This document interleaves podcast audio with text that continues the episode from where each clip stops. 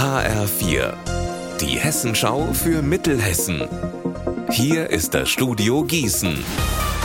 Ich bin Anne-Kathrin Hochstrat. Hallo.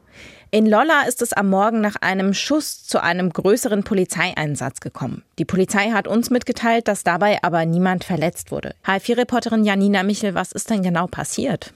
Früh morgens hört eine Frau einen Schuss in einem Haus in der Marburger Straße in Lolla. Sie ruft die Polizei und die kommt dann auch sofort, wegen der Pistole sogar mit einer Spezialeinheit.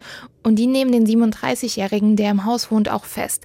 In seiner Wohnung finden sie mehrere Schuss- und Stichwaffen und ob er die überhaupt besitzen darf, das wird jetzt zusammen mit der Waffenbehörde ermittelt.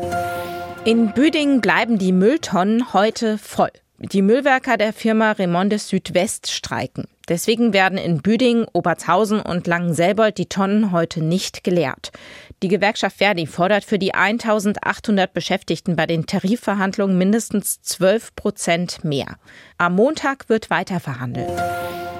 Bahnhof, Kläranlage, Stadthalle, All das wollte die Stadt Haiger bis zum Hessentag sanieren. Der sollte letztes Jahr stattfinden. Vor ziemlich genau einem Jahr wurde der aber abgesagt. Die Großprojekte sollen stattdessen in zwei, drei Jahren abgeschlossen werden. Haiger wäre also gewappnet für eine erneute Hessentagsbewerbung und zwar für das Jahr 2028. Da wird die Stadt 1250 Jahre alt. Noch ist das nur eine grobe Idee. Die Stadt möchte ohnehin den Hessentag im Funkstadt in diesem Jahr abwarten. Der findet nämlich statt. Bürgermeister Mario Schramm sagt zu den Überlegungen. Wir haben einen immensen Krankenstand in den Projektgruppen gehabt, so dass die Entscheidung der Stadtverordneten genau die richtige war.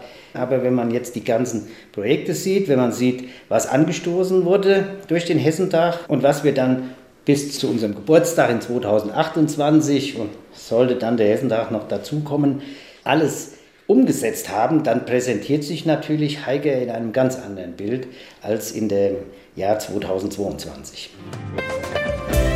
Unser Wetter in Mittelhessen. Zum Start ins Wochenende ist die Wolkendecke mal dünner, mal dicker über Mittelhessen. Ab dem Abend schneit es aus Richtung Westerwald und Taunus. Es ist winterlich bei 0 Grad in Haiger, 2 Grad in Florstadt und 0 Grad in Laubach.